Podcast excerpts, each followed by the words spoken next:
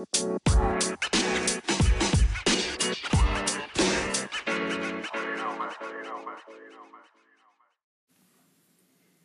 Europäer lesen und hören wir heute nur ein Wort. Eurokrise.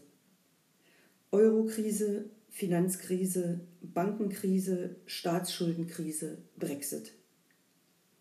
Ist die EU ein Worst Case, ein Auslaufmodell? Im Moment ist uns nicht so recht klar, was wir mit diesen Krisen zu tun haben, welches Projekt eigentlich dahinter steht. Hineingeboren in die EU ist für Sie als junge Leute nicht immer klar, wann das Projekt EU geboren wurde, welches Europa wir vor diesem Projekt vorfanden und wie die Entwicklung der EU von 1951 bis heute gestaltet wurde.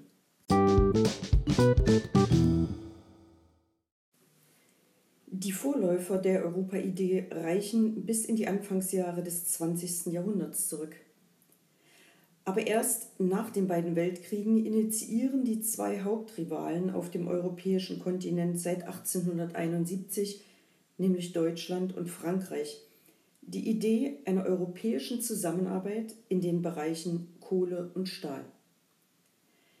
Nach zwei europäischen Kriegen, die beide zu Weltkriegen mutierten, lag Zentraleuropa in Schutt und Asche. Deutschland und Frankreich hatten sich bereits in drei Waffengängen bekämpft. 1870-71, 1914 bis 1918 und 1939 bis 1945. Der Rest der Welt wurde mehr oder minder in diesen europäischen Bruderzwist mit hineingezogen.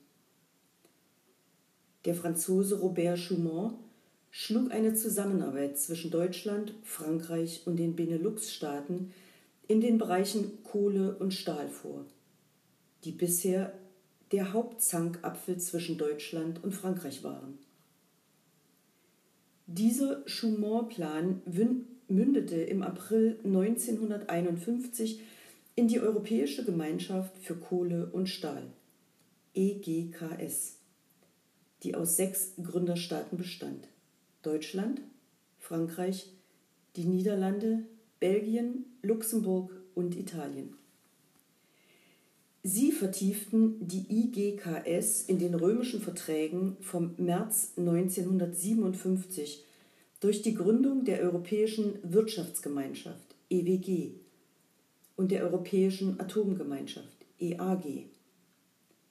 Das Ziel war ein gemeinsamer Binnenmarkt.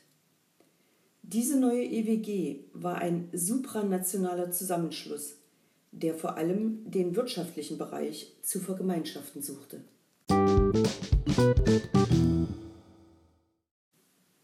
Bereits 1965 wurde durch die Fusion dieser drei Gemeinschaften EGKS, EWG, EAG zur Europäischen Gemeinschaft EG eine erste Vertiefung erreicht.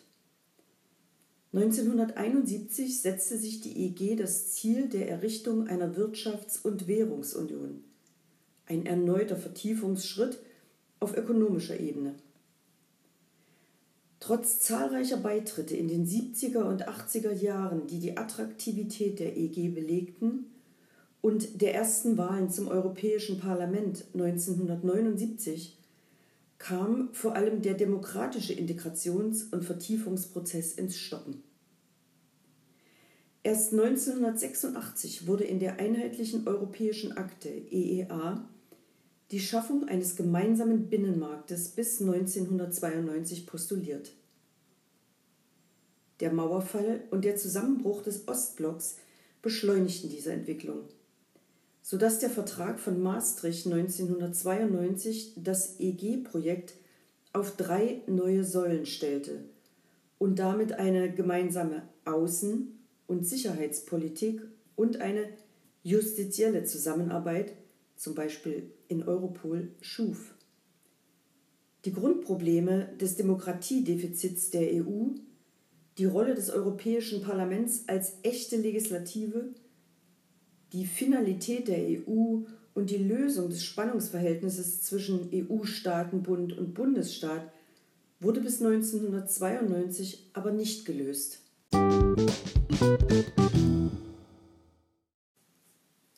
Die osteuropäischen Staaten bestätigten trotzdem die Attraktivität dieses neuen EU-Modells und strebten eine Mitgliedschaft in der EU an. Mit dem Abkommen von Schengen, dem Abkommen über gemeinsame Binnengrenzen 1995, entstand ein gemeinsamer Zoll- und Grenzraum. In Amsterdam wurde 1997 der Stabilitäts- und Wachstumspakt verabschiedet und in Nizza 2000 die Osterweiterung der EU institutionell und rechtlich vorbereitet. Die Wirtschafts- und Währungsunion wurde 2002 durch die Einführung des Euro gestärkt und die politische Union sollte 2003 durch den Verfassungsentwurf des Europäischen Konvents vorangetrieben werden. Die Osterweiterung der EU gelang 2004, aber 2005 gab es einen Rückschlag für die politische Union, denn die Europäische Verfassung wurde in mehreren Mitgliedstaaten abgelehnt. Die EU versuchte von 2005 bis 2009 durch die Arbeit an einer Reform nach der gescheiterten EU-Verfassung Grundideen der politischen Union zu retten und formulierte diese 2009 im Reformvertrag von Lissabon. Die politische, ökonomische, außenpolitische und fiskalische Finalität der EU musste nun neu definiert werden.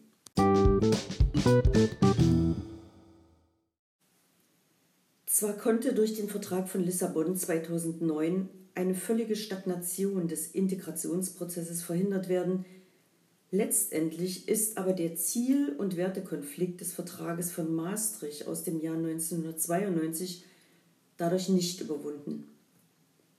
Soll die EU weiterhin ein enger Staatenbund bleiben oder politisch und finanziell zu einem Bundesstaat weiterentwickelt werden? Oder sollen sich nach dem US-amerikanischen Modell die Vereinigten Staaten von Europa bilden, als ein quasi bundesstaatliches Modell mit zeitweise verschiedenen Integrationsgeschwindigkeiten? Ein Rückfall in eine politische Zollunion wäre sicherlich nicht wünschenswert, kann aber auch nicht ausgeschlossen werden. Die Eurokrise seit etwa 2010 wirkte in diesem politischen Zerreißprozess wie ein Katalysator, denn die Staatsverschuldung vieler Euro-Staaten drohte, den Euroraum zu zerreißen. Die Probleme der Osterweiterung sind ebenfalls nicht gelöst wird der supranationale oder der intergouvernementale Pol von Maastricht weiterentwickelt. Das heißt, sind die Staaten gewillt, mehr Souveränität an Brüssel abzugeben?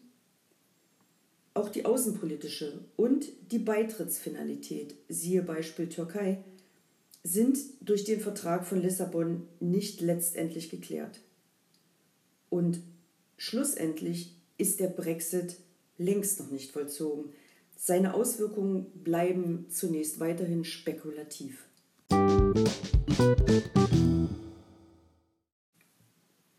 Die EU ist also sicherlich kein Worst Case, kein Auslaufmodell. Ihr fast 65-jähriger Entwicklungs- und Vertiefungsprozess ist welthistorisch betrachtet einmalig und auf der europäischen Ebene betrachtet vielversprechend. Noch nie gab es in Europa 65 Jahre lang keinen Krieg. Einen Versuch, die oft verfeindeten Nationalstaaten in einem langsamen und stetigen Prozess der Annäherung supranational zu vereinen und institutionell gemeinsam demokratisch zu regieren, gab es noch nie. Aber im Moment ist uns nicht so recht klar, wie dieser Prozess ausgeht oder weitergeht und ob er positiv endet. Aber dies eint uns teilweise auch mit den EU-Politikerinnen und Politikern, die ja auch EU-Bürger sind, wie wir.